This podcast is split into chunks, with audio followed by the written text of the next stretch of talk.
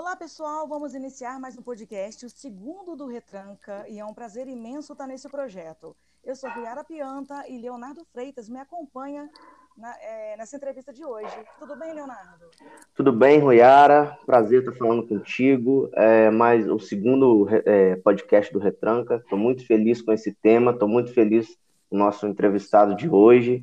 E vamos seguindo aí para falar desse tema que é interessantíssimo um tema muito polêmico que a gente vai abordar hoje, que nos ronda desde o início da pandemia, em março de 2020. Ronda todo mundo, né? Que a gente é já pesquisava sobre isso antes. Uns é falam, teóricos da conspiração querem colocar medo no resto da população. Outros têm uma visão mais romântica e divertida da situação que a gente se encontra. Nunca houve um momento tão criativo de memes na internet quanto este período em que estamos. Uhum. A pandemia marca uma guinada definitiva na história da civilização, sem dúvida. Verdade. E eu creio que já estamos até numa segunda, numa terceira guerra mundial de verdade, né? Que as outras duas não foram capazes de parar o mundo como foi a Covid-19. E o nosso entrevistado hoje vem para nos passar a sua leitura deste momento, Léo. É isso aí mesmo, é isso mesmo. Bom, vamos conversar com um professor com licenciatura plena em letras, pedagogo, teólogo, pós-graduado em gerência de empresa, fundador e diretor de dois projetos sociais, líder de um ministério, é, líder de um ministério, pastor da primeira igreja batista de Juiz de Fora, pastor Luiz Penido. Como vai, pastor Luiz? Muito prazer. Tudo bem, Leonardo? Prazer é meu estar aí com vocês, você, Ruiara e todos que nos acompanham. Obrigado. Obrigado pela tua presença, viu, pastor? Prazer é meu. Legal. Pastor, quando surgiu esse coronavírus, ele inaugurou um ciclo catastrófico na humanidade, né? Em todas as esferas, tudo foi alterado por mudanças profundas. Olhando com os olhos naturais, a gente viu e ainda vê um planeta que tenta retornar à vida. É, exatamente como era antes, né? mas a gente acha que vai ser um pouco complicado por tantas limitações que estão nos. Por outro lado, olhando com os olhos espirituais, vem as profecias bíblicas. Muita coisa está se, se cumprindo. Então, explica para a gente, pastor, qual é a visão do Senhor sobre isso? A visão, assim, religiosa da Bíblia, né? Sim, sim. É verdade. A gente está vivendo um momento singular né, na história da humanidade.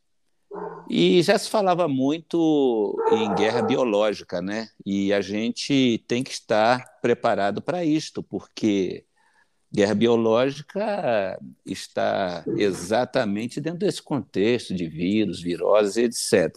Certo. E para quem é estudioso da Bíblia, é, sabe muito bem que essas coisas já foram é, profetizadas no passado, inclusive o próprio Senhor Jesus, em Mateus, no capítulo 24, no versículo 7, ele diz assim: Olha bem, há dois mil anos ele diz que no final dos tempos haveria pestes e uhum. haveria fome. E a gente está vivendo esse dilema, não é? Verdade. Duas é, misérias: peste, praga e fome em decorrência desta peste que a gente está enfrentando, essa pandemia. Então, a gente até tem um, uma capacidade de entender melhor é, esse, esses acontecimentos, porque virão coisas piores. E a gente tem que estar preparado para isto. E quem é estudioso da Bíblia já sabe que virão pestes ainda piores, não é? vírus mais potentes e etc. Então, a gente é, tem que se prevenir não é, da melhor maneira possível, mas tem que estar preparado também, porque é uma consequência do final dos tempos. A gente está vivendo à luz do final dos tempos, ainda que muitos não creiam nisto, mas esta é uma verdade inconteste. E à luz da Bíblia, a gente sabe que coisas como esta e piores hão de surgir. Pastor, é... eu tenho duas perguntas para fazer um gancho aí dessa, dessa resposta que o senhor deu.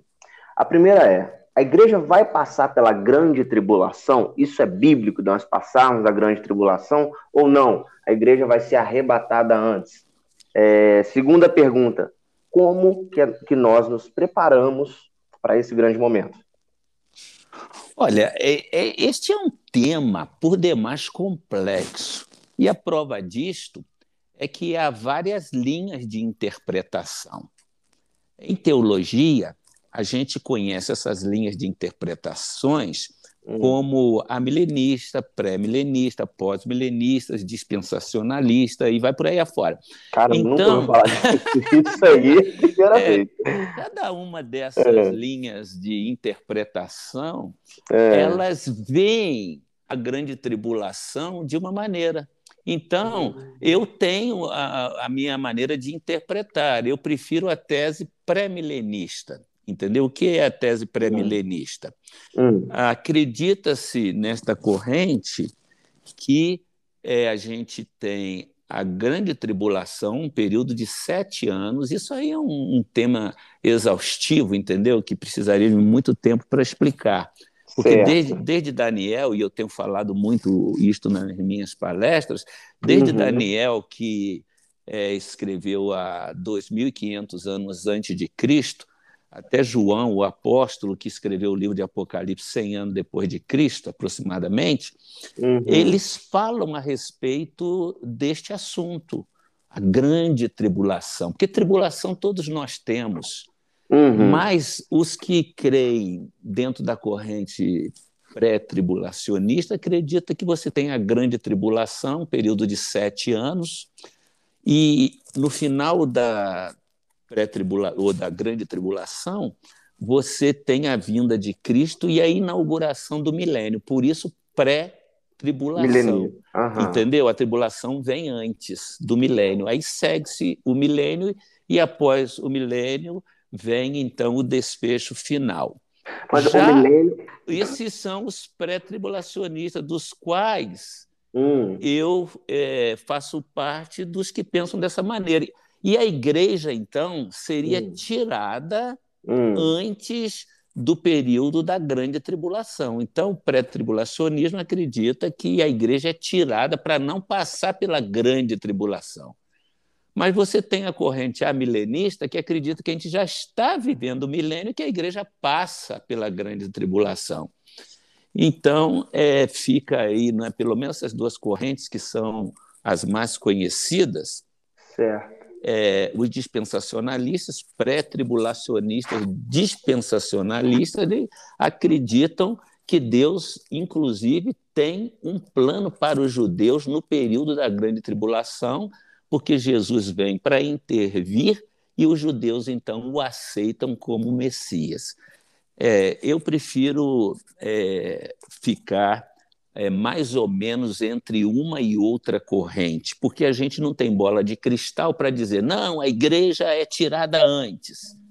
Uhum. Ou a igreja vai passar, porque a igreja passou por muitas tribulações locais, que poderíamos até chamar de grande tribulação nos períodos que viveram, na é época é é, do primeiro século, entendeu? Principalmente.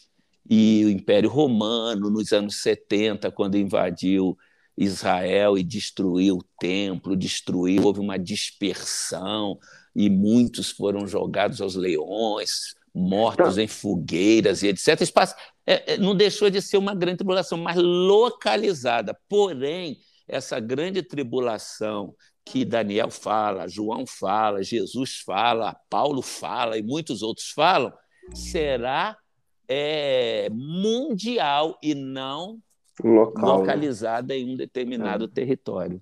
Tanto Entende? que Paulo. E, sim. Tanto, desculpa cortar o senhor, mas tanto que Paulo fala, nós que estamos vivos, que, está, que se estivermos vivos, ou que estamos vivos, veremos né, a vinda Isso. do filho do homem, né? Porque ele, ele imagina que, que a grande tribulação vai ser naquele momento dele. Exato. O Paulo, inclusive, escrevendo aos Tessalonicenses, certo. tanto na primeira carta quanto na segunda, no capítulo 2 é, da primeira carta, ele fala, inclusive, que vai se levantar um líder mundial. Nós estamos vivendo hoje também nesse debate aí. Né? Quero né? entrar nesse assunto com o senhor. Esse isso... é um dos mais importantes aqui. E isso é dito por Paulo, lá em Tessalonicenses. E no capítulo 4 da segunda carta, ele fala do arrebatamento. Entende? Hum. Então, é por esta razão que a gente acredita que antes da grande tribulação, a igreja é arrebatada. O período milenista que o senhor fala é os mil anos de paz? É, não, é, é o milênio, né? O milênio, é, veja bem, hum. a, como eu disse, os amilenistas acreditam que nós já estamos vivendo o milênio desde que Jesus veio. E aí, quando... Mas não tem paz nenhuma aí. É, não tem paz nenhuma, é. não é? É. É, mas é a maneira deles interpretarem, não é a mas minha. A, mas a Bíblia minha... fala que seriam mil anos de paz, não? Exatamente. Que é quando o Satanás Isaías, estaria preso. O profeta Isaías, ele fala né, que o cordeiro vai pastar com o leão, você está uhum, entendendo? A criança uhum. vai brincar com áspide, quer dizer, com um, anim... um inseto venenoso e nenhum mal causará. Então, eu creio assim, que será literal, não simbólico, como os amilenistas acreditam, Sim. mas será literal por uma razão. Isaías, no capítulo 6, ele diz que Jesus viria para se assentar no trono de Davi. E Jesus, até hoje, não se assentou no trono uhum. de Davi. Ele uhum. está à direita do Pai, entendeu? Esperando uhum. a consumação dos séculos hoje na condição de sacerdote intercedendo por nós. Mas quando ele vier, então Isaías diz: ele se assentará no trono de Davi e o seu reino não terá fim. Porque uhum. eu creio que, de fato, ele vai desbancar esse líder mundial que virá com poder, inclusive religioso, político e ainda mais o poder de Satanás, uhum. se tornará um semideus. E a prova disso uhum. é que uhum. ele vai querer ser cultuado. E é exatamente neste momento que Jesus vem e inaugura. É, desbanca Satanás, o falso profeta, o anticristo, inaugura o milênio, Uhum. E ele então reina no trono de Davi. É assim que eu creio. E a sua segunda questão, é, né, que você como, até né? indagou como se preparar uhum. e tudo mais. Uhum. Olha, a, a, gente tem que estar preparado para que isso aconteça é, como se fosse nesse instante. Né? Se você não estiver preparado, não vai se preparar nunca. E o único preparo é, de fato, aceitando Jesus, crendo em Jesus, porque ele é o antídoto, né? Para Sim. as pessoas que querem escapar da grande tribulação, exatamente porque a igreja vai ser confiscada, a igreja vai ser arrebatada e vai ser uma penúria. Por isso que Jesus fala de grande tribulação em Mateus capítulo 24, que vai ser uma coisa terrível, abominável. Né? É verdade. Eu, pra, pra, só para encerrar esse primeiro bloco aqui, depois a gente faz um intervalinho, eu queria só pegar um gancho no que o senhor falou, do que está escrito em Isaías. Não, Isaías, acho que. Isaías 6. Não, sobre, sobre Davi. É, é isso, Isaías é. 6. Jesus Sim. assentado no trono de Davi. Seria essa profecia que seria a profecia que engana os judeus porque o, o falso profeta ele vai, parece que, é, se assentar no trono, no templo, né? No terceiro Exato. templo. É, então, é, é, nesse contexto aí, ou seja, ah, Jesus que, que, que, estaria aqui, mas na verdade é o falso profeta, e o falso profeta, os, os israelitas acharão que ele é o Messias, né? Isso. Então, é nesse contexto que eles se enganam? É, eu não estou entrando em muito detalhe, porque, como eu falei, o assunto ele é muito elástico, complexo, mas o que, que acontecerá? Ah, o povo judeu não creu em Jesus por que razão? Porque os judeus tinham a expectativa de serem libertos do domínio romano. E isso não aconteceu. Então, uhum. eles não entenderam que Jesus era o Messias, porque o Messias seria o restaurador de Israel. Mas Jesus, naquela vinda dele, ele não veio para esse fim, ele veio para pagar pelo pecado da humanidade. Aí o que, que vai acontecer? O anticristo não é que é esse líder mundial que vai surgir, as pessoas creiam ou não, mas a gente vê que o mundo está sendo preparado para isso em todos os aspectos. E até o que aconteceu no Afeganistão tem a ver com isto, porque o desejo é dominar o mundo pela opressão. Uhum. E isso vai acontecer. Só que esse líder mundial, lá no livro de Daniel, ele, ele fala que serão sete anos é, que o, esse líder mundial vai implementar o seu governo. Só que nos três anos e meio iniciais, ele vai implantar, mas fazendo acordos de paz, e se tornará bem quisto pela hum. humanidade Sim. para acordo entre árabes e judeus. E, e os judeus, então, aí verão nele o Messias. Uhum. Entendeu? Entendi, que é o libertador. Sim, Só que três na metade dos sete anos, após três anos e meio de acordos e de governo de paz, uhum. Paulo fala disso também lá em 1 Tessalonicenses capítulo 5, ele diz: quando disserem a paz e segurança, então sobrevirá repentina destruição. Por quê? Porque esse líder mundial ele vai governar num clima de paz total. Aí ninguém vai chiar mais que falta claro. emprego, que está passando fome, né? Uhum. como a gente vê aí no Brasil e no mundo afora. Uhum. Aí os judeus enganadamente vão ver nele o Messias. Só que na metade dos sete anos, ele vai pedir culto para si, apoiado pelo falso profeta, que será um líder religioso. Entende? Entendo. E ele fará milagres e tudo mais, porque ele terá o poder de Satanás, e o diabo é muito poderoso. Aí o que, que acontecerá? A gente acredita que os judeus vão reconstruir o terceiro templo, porque tudo já está preparado em Israel para a reconstrução do terceiro, não, terceiro é. templo. E aí eles vão voltar aos cerimoniais que eles faziam anteriormente. E aí o, o, o anticristo, ou esse líder mundial, vai pedir culto para si e não para Deus. Uhum. Quando ele fizer isso, os judeus vão entender que estão sendo enganados. E é exatamente nesse templo, para o embate final com o líder mundial é que Jesus vem. E aí os judeus, a Bíblia diz assim, o remanescente será salvo. Por quê? O remanescente, aqueles que estiverem vivendo naquele contexto, vão aceitar Jesus agora como nação, entendeu? Uhum. Vão ver em Jesus o Messias. É, o senhor falou, é o senhor falou algo, algo muito importante aí, que é, que é quando o terceiro templo é construído, né, e Sim. tal e aí a, começa a fazer um novo, um novo começa a, a, a ter as atividades os rituais, né? os rituais. Aí parece que tem uns sacrifícios que, diários que quando cessar esse sacrifício parece que eles, uh, alguns escatologistas falam que é o grande sinal, né? Sim, Mas eu sim. quero que a gente fala isso aí no, no segundo bloco, tá bom? Que a gente Tudo conversa bem. sobre isso no segundo bloco. Vamos dar um intervalinho aí, daqui a pouco a gente volta, pessoal. Retornando aqui, mais um bloco do Retranca. Hoje a gente está conversando com o pedagogo, com o pastor da Igreja Batista, Primeira Batista de Juiz de Fora, Aloísio Penido. Léo, assunto bem interessante que a gente está falando sobre questão de líder único, questão do momento que a gente está passando agora no mundo. E você estava fazendo uma pergunta para o pastor Aloísio. Pode continuar, Léo. Pois é, é, esse tema ele é um tema assim de, de muito interesse. Eu sou muito aficionado por esse tema, gosto demais e estou falando com alguém que, que sabe muito, né, sobre esse tema. Isso é muito bom.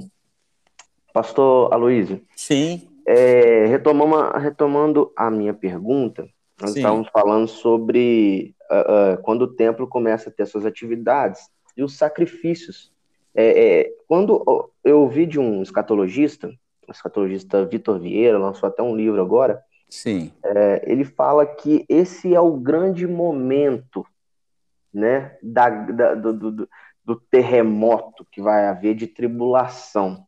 O senhor já falou do, do da sua visão sobre Sim. o tempo de tri, tribulacional, mas eu queria que o senhor falasse um pouquinho disso. quando é que se fala na Bíblia desse, desses sacrifícios?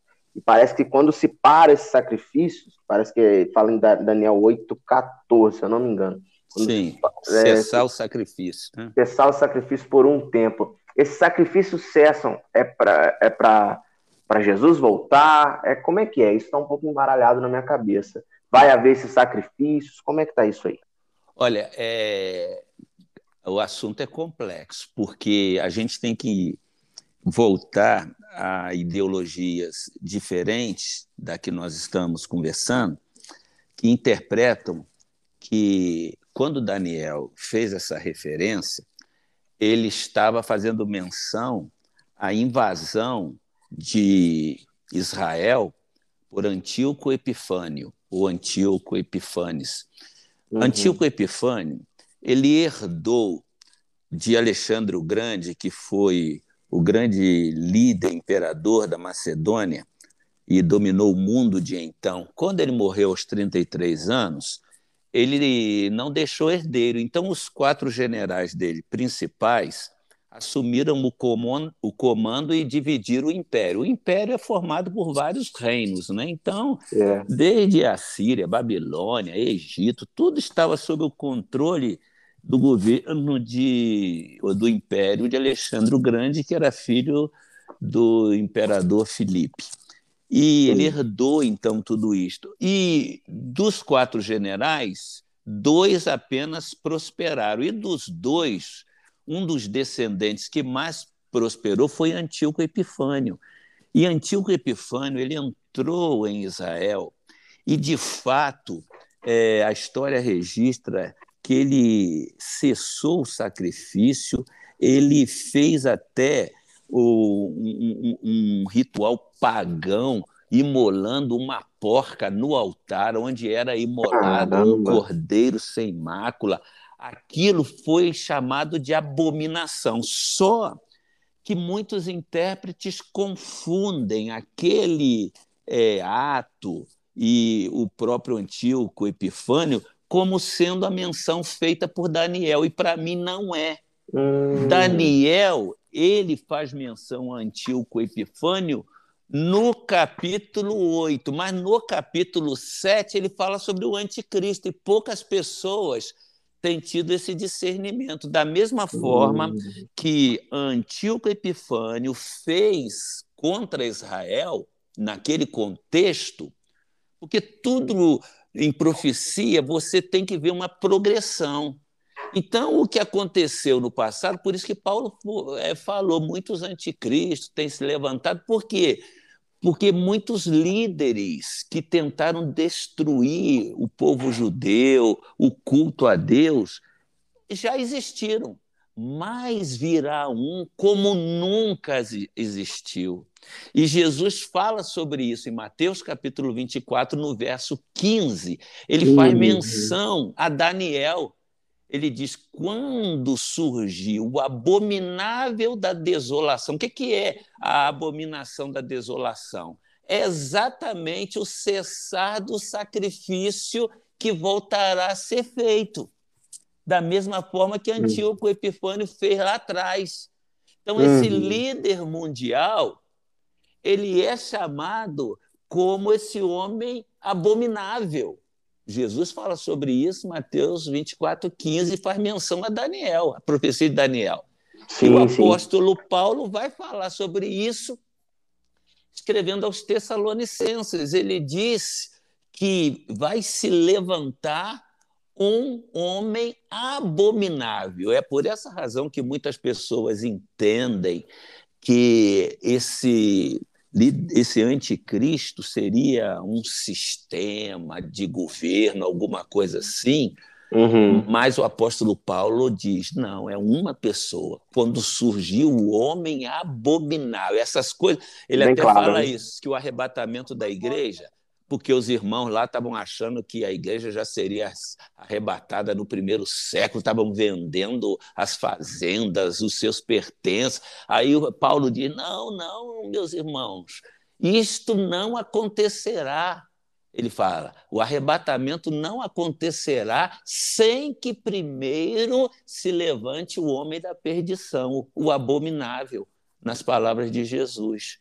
Está entendendo? Então, hum. esse homem abominável, que é, Daniel chama, numa linguagem bem simbólica, difícil de entender, ele chama de chifre pequeno. Ele faz menção aos reinos da Europa como chifres na cabeça de um grande animal. Então, ele está falando sobre um domínio. Aí ele diz: mas vai surgir um chifre pequeno, vai surgir um, um líder sem hum. muita notoriedade, sem que as pessoas percebam que ele vai chegar lá. Então, assim surgirá esse líder mundial, sorrateiramente. E depois ele será aclamado por todos como um grande líder mundial por causa das suas astúcias, da sua perícia, você está entendendo? Mas por que razão? Porque a, a Bíblia diz, é, tanto em Daniel como em Apocalipse, que ele virá como poder da sedução, do engano de Satanás. Aí ele faz cessar os sacrifícios, por que razão? Porque ele quer agora que seja feito o culto à sua personalidade. Uma imagem. Entende? E nós já vemos isso, você vê os políticos, o que, que eles procuram? Eles não querem, na verdade, dinheiro, eles querem poder, notoriedade, poder, o culto, sim. a personalidade. Hoje sim, nós vemos isso em miniatura. Isso, Mas as é coisas, verdade. da mesma forma que a pandemia ocorreu é, subitamente, o mundo parou, esse anticristo vai surgir subitamente. Que é, que é uma grande Entendeu? vaidade, né? Uma grande vaidade. Né? É claro, é claro. Porque o, o ser humano, olha bem, a coisa tem que ser buscada lá atrás. O ser humano foi feito parecido com Deus. Satanás deformou. E Satanás, ele sempre quis o lugar de Deus. Como ele deformou a criação de Deus, essa criação passou a ter este mesmo sentimento satânico de poder, de tomar uhum. o lugar de. Entendeu? Uhum. Então é uhum. é por isso que as pessoas lutam por poder, porque essa luta é de Satanás. Isso está no seu íntimo. Caramba, Ele quer pastor. poder e transmitiu isso, né, esse, esse gene, esse germe maligno aí para o ser humano. O ser uhum. humano vive em busca de poder. E é por isso que o rico quer ser mais rico, o poderoso quer ser mais poderoso, e quando surgir um líder mundial, as pessoas vão aplaudir, porque ele vai liderar com astúcia, com perícia e tudo mais, como a gente já até mencionou. É, e a gente tem essa, essa, essa tendência né, de, de, de. A gente que eu digo assim, o ser humano em si, né? Não significa que que nós aqui enquanto indivíduos, nós Sim. três aqui enquanto indivíduos está, estamos tendo. Mas o ser humano em si, a gente tem, é, tende a invejar aquilo, é, o que o outro está fazendo, eu começo a, a, ficar olhando, né, eu acompanho nas redes sociais e tal, e aí ele vai, ele vai tirar, colocar aquele sentimento para fora de duas formas, ele vai odiar, vai ficar xingando, né, ou então ele vai ficar aplaudindo, né? É, o culto à personalidade é buscado no mundo todo, né? Sim. seja no Ocidente, no Oriente, e o ser humano lá no íntimo, é, a gente percebe né, esse desejo de cultuar alguma personalidade. E a é. gente tem que ter cuidado com isso. A gente pode admirar, a gente pode seguir, a gente vive no tempo em que as pessoas seguem umas às outras, né? Uhum. mas a gente é influenciado pelos líderes, mas jamais a gente deve é, ter esse sentimento de culto à personalidade. É isso aí. Tem um livro que foi lançado há 22 anos, chamado O Anticristo, o Poder Oculto Atrás da Nova Ordem Mundial. Esse livro foi muito discutido naquela época em universidades. É, muitos abraçaram a ideia, outros acharam que era uma grande ficção, que aquilo não vai acontecer nunca. É, ele fala claramente sobre essa sociedade, né, entre aspas, que estaria promovendo situações e abrindo caminho para o anticristo. Sim. Lá em 99, o livro já se destacava, o, já destacava o fim da liberdade individual e é o que a gente está passando hoje, sabe? Parece, eu vi hoje na internet que no Rio de Janeiro algumas pessoas que não tiveram, que não foram vacinadas, elas não poderão participar de concursos públicos. É tipo estar tá com o nome sujo no SPC. Sim. Então, é, Loucura. Exatamente o que, o que já esse livro já dizia, né? Já, já destacava isso lá atrás e falava sobre onde oligarquias secretas e ocultas, né, formas formadas por famílias uhum. poderosas, como a gente já viu em várias lives que eu, que eu assisto, eu sei que o senhor também, Sim. Débora Rosa da vida, que levar o mundo a um estado mundial de escravidão. É mais ou menos isso que a gente está tá vivendo.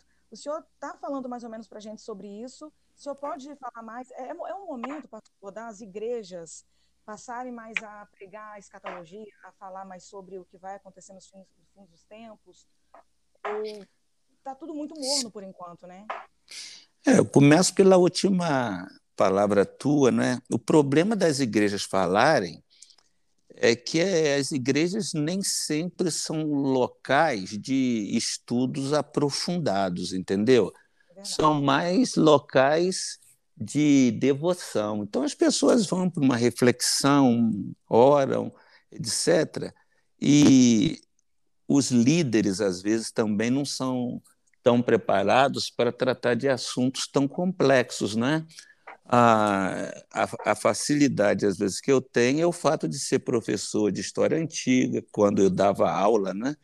e viver também nessa é, área religiosa, a gente liga aos fatos. Você liga muitos fatos bíblicos à história, principalmente a história antiga, entendeu?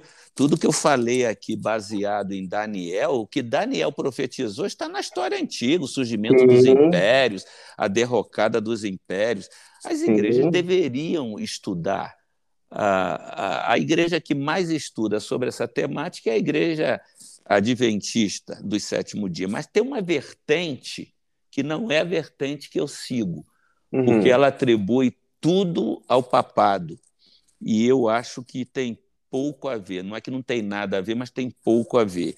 Na minha, na minha compreensão, há uma orquestração mundial e isso está passando desapercebidamente. Por isso a Bíblia diz que esse líder mundial vai surgir sorrateiramente, porque as pessoas, principalmente os evangélicos, os cristãos de uma forma geral, eles não querem saber de política, acham até que política é do diabo, mas isso já é uma estratégia do próprio Satanás. Você está entendendo? Quanto mais ignorante é um povo, mais fácil de dominá-lo. Isso, se, isso diz respeito tanto ao saber quanto à questão é, religiosa. Quanto mais apáticos forem, mas o diabo vai se sentir à vontade. E você vê o seguinte: o maior combate das autoridades hoje é o quê? Contra a fé, contra a religiosidade. Porque uhum. desde Marx que isso é propagado, e eu estudei muito o pensamento marxista, uhum. é, você tem que destruir as instituições estáveis da sociedade, família, igreja, escola. Você está entendendo? Você tem que uhum. destruir para fazer de novo. Então, o Gramsci dizia isso. É, ele foi um intérprete de Marx e ele dizia que do caos surge alguma coisa boa. Por isso que as ideologias marxistas elas apregoam a destruição, na crença que do caos surgirá algo melhor. E, na verdade, isso é um conceito satânico, entendeu? De destruição. Ele veio para matar, roubar e destruir. E se você perceber, e aqueles que nos acompanham perceberem, tudo que aconteceu no mundo com essa pandemia tem muito a ver com uma orquestração dos homens endinheirados do mundo, dos dominadores, não é? Os ditadores mundiais, porque uhum. sorrateiramente você faz um, um, tipo um teste. Use máscara, não estou dizendo aqui se é certo ou se é errado, está tudo citando exemplo. Use uhum. máscara. Obedientemente o povo usa. Fique em casa. Obedientemente o povo fica. É obrigado a tomar vacina. Obedientemente você vê as filas aí. O povo faz com algumas poucas exceções ou em alguns países que as pessoas já têm outras histórias. Uhum. Você até na igreja, já citei isso, você vai, a pessoa nem te cumprimenta. Joga álcool gel na tua mão e mete lá o aferidor de temperatura. Uhum. Quer dizer, a Bíblia fala em Apocalipse que as pessoas serão marcadas na mão direita. Sem as pessoas perceberem, o mundo está sendo preparado para que tudo isso aconteça. É, Entendeu? É e a, a, o que, que a Bíblia diz? Apocalipse capítulo 13. Quem não tiver o passaporte do líder uhum. mundial não vai poder comprar nem vender. Então, hoje começou com a vacina. Você não pode é, entrar em determinados lugares, você não poderá viajar, você não poderá fazer coisas corriqueiras. Isso é um ensaio embrionário. Entendeu? Na minha visão, né? O anticristo já está tá usando um conceito gramscista.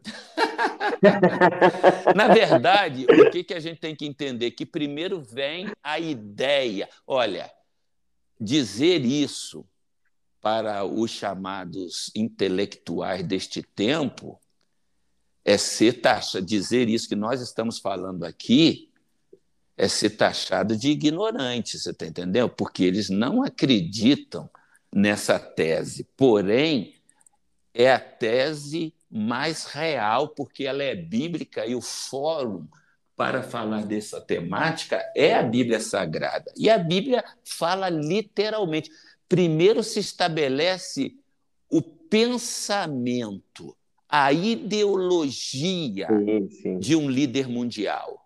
E depois ele surge naturalmente, porque o cenário está preparado.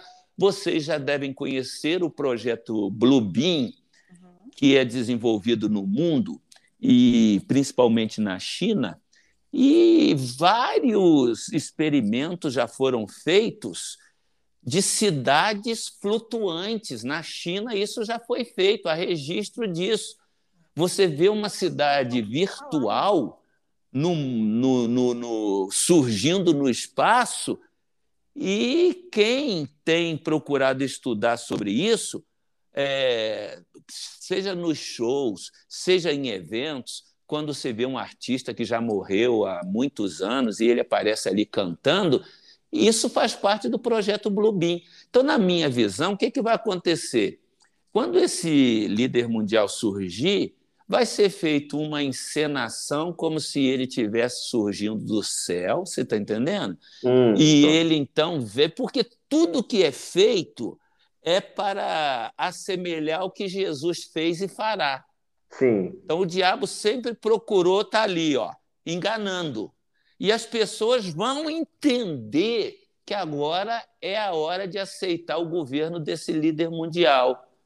E a Bíblia diz: então sobrevirá repentina destruição, porque as pessoas serão enganadas, vão aplaudir, vão cultuar mesmo, porque elas não conhecem a Jesus como Senhor e Salvador. E os crentes têm que estar antenados sobre isto. As igrejas precisam se aprofundar porque a Bíblia diz que a gente tem que estar preparado, né? O senhor tocou num ponto muito interessante, né? Que é sobre a marcação na mão direita, na testa e tal. Né? E, e, eu me lembro muito bem, isso, e outra também, de é, não poder vender nem comprar sem a marca da besta, né? Uma Sim. vez eu levantei essa teoria. A máscara seria a marca da besta? Porque você não poderia, você não poder, você não poderia entrar num, num supermercado sem a máscara. E você não poderia deixar as pessoas entrar sem a máscara, você enquanto comerciante. Então, é, é claro que hoje, para mim, isso não é, não é.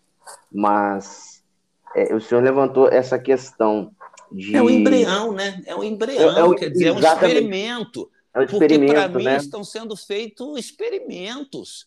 Sim, e a própria sim. marca da besta que muitos né, ficam aí achando que vão chegar a te meter um carimbão na mão direita ou na testa, né, como se fosse uma tatuagem. é né? verdade. E é. não percebe que a Bíblia usa de simbolismo para mostrar por quê. Se você.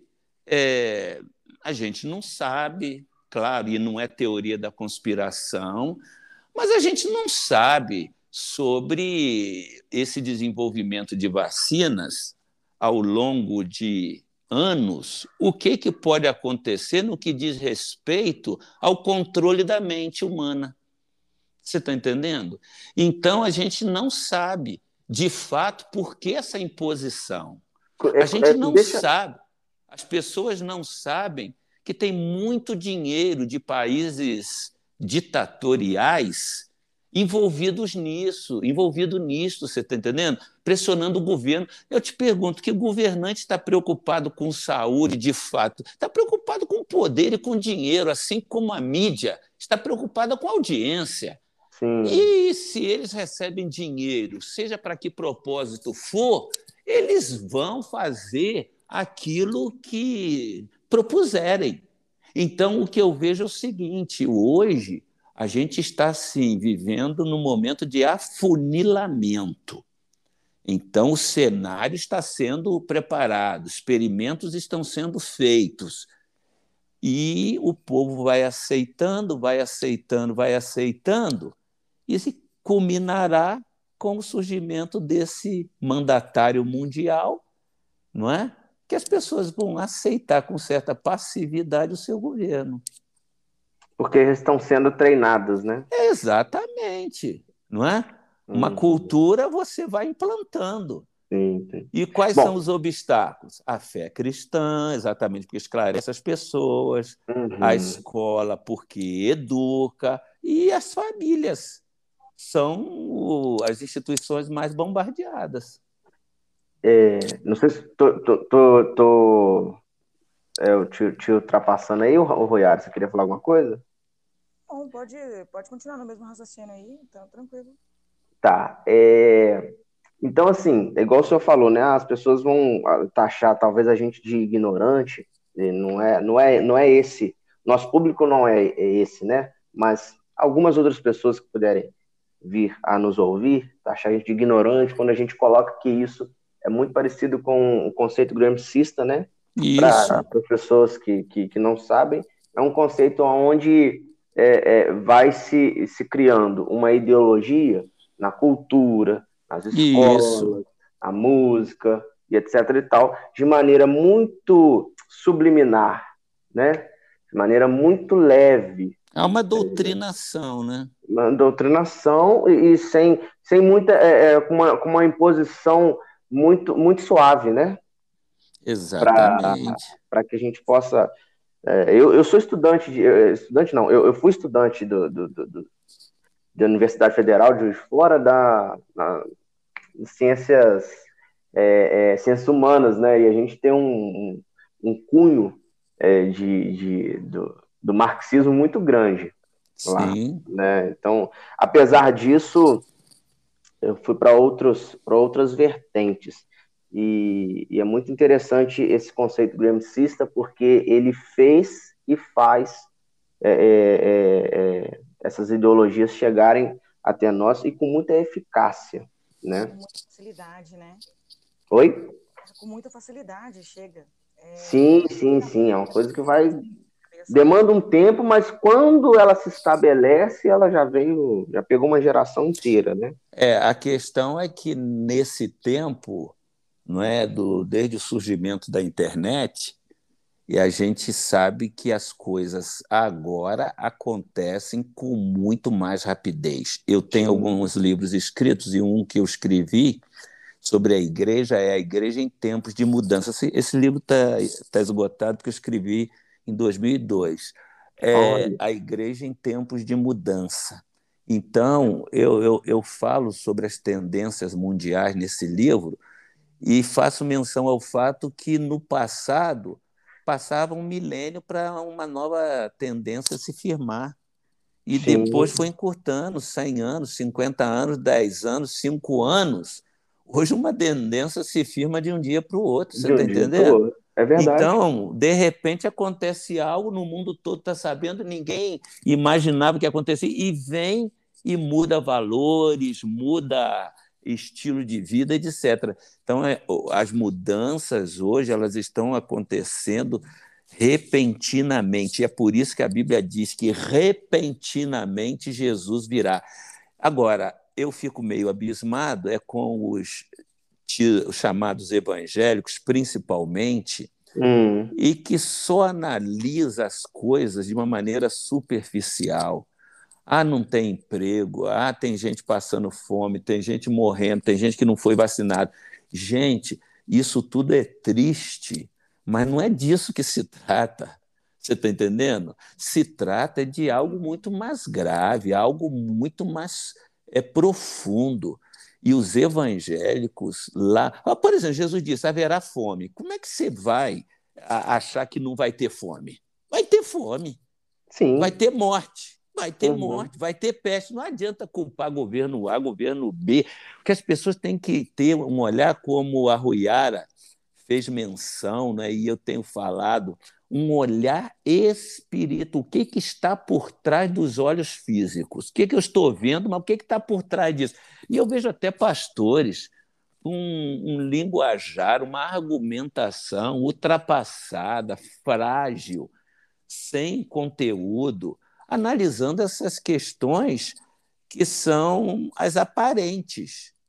Agora, o que está por trás de ideologias no mundo todo é algo terrível, é de dominação mesmo, entendeu? E o povo passará a uma categoria de escravos do século 21 ou 22, não sabe quando vai acontecer, porque serão escravizadas como na mente é por esta razão que o apóstolo Paulo diz em Romanos capítulo 12: transformai-vos pela renovação da vossa mente. Eu nunca leio a Bíblia olhando só para o passado. Eu leio a Bíblia contextualizando com o futuro que está por vir. E a gente tem que saber disso. A escravidão será ideológica, será na mente das pessoas. Porque o diabo, um... o diabo é sagaz, ele é sedutor. Muito. E oh, uma ideologia marxista, ela vem é, com que proposta? Poxa, dar comida para quem está com fome. É bonito, o né? governo suprindo as necessidades em todas as aulas. Poxa, isso aí é até bíblico, né? Eu ouço uhum. de alguns até que dizem possível um evangélico é, não aceitar essa ideologia. Por quê? Porque eles veem só a superfície mas a gente tem que descer a profundidade para ver o que, que está por trás dessas proposições é. aparentemente boas, né? O, o livro de Atos mostra uh, a igreja primitiva vivendo a, de fato a ideologia comunista, né? Porque eles estão dividindo tudo. Sim. Né? Então, assim, para que a gente fale que Jesus, a igreja, o verdadeiro evangélico é comunista, é um pulo. Eu não sou nem de uma vertente Exato. nem de outra, mas nem, nem quero criticar nenhuma o problema vertente. do engano. É, é, exatamente. Sim, pastor, exatamente. Como o senhor é, estava falando que tipo de enganos são esses? Como é que a gente pode ver que o Atos da Bíblia era uma sociedade comunista? Como que, a, que, a, como que a, as pessoas, leitores da Bíblia, podem se enganar achando que o comunismo pode ser uma, uma boa vertente, né? ou uma vertente cristã? Então, Léo, o problema é que as pessoas, às vezes, elas fazem uma análise fora do contexto pegam a é. palavra, por exemplo, comunhão. No, no livro de Atos, é, se fala muito sobre comunhão, eles tinham tudo em comum. E a gente sabe, não é, que essa ideia do comunismo é de se ter tudo em comum, ter igual para todos. Mas no livro de Atos, hum. a gente tem que entender o seguinte, que a cultura cultura era outra. Não tem como se praticar hoje aquilo que eles praticaram.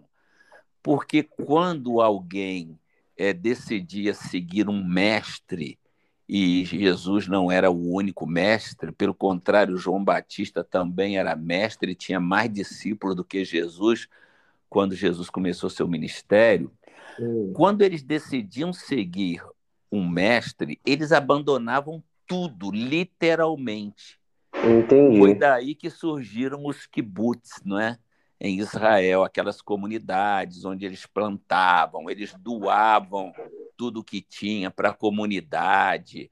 E a prova disso é que Jesus chamou os seus discípulos, e a Bíblia diz assim: e hum. eles deixando tudo o seguiram. Deixavam tudo literalmente, deixava trabalho, deixava filhos, mulheres, é, relacionamentos e seguia aquele mestre e, come, e passavam a conviver, inclusive, juntos. Por isso, é. a maioria dos discípulos eram homens. As mulheres, elas serviam a Jesus, mas elas tinham as suas atividades domésticas. Então, trazer isso para os dias de hoje, querer se justificar como alguns tentam justificar uhum. o comunismo usando até a Bíblia, uhum. é algo completamente sem sentido. Porque Satanás, ele é expert no engano. Aliás, a Bíblia diz que ele se transfigura em anjo de luz, quer dizer, ele pega então algo que aconteceu e usa até Jesus como mentor da ideia do comunismo, os discípulos, etc., e uhum. traz para um tempo totalmente descontextualizado com aquele. Certo. Hoje você não pode nem pegar uma pessoa na rua e levar para tua casa, porque a pessoa não tem onde ficar, não tem comida. Você não pode fazer isso. Você manda para uma associação beneficente.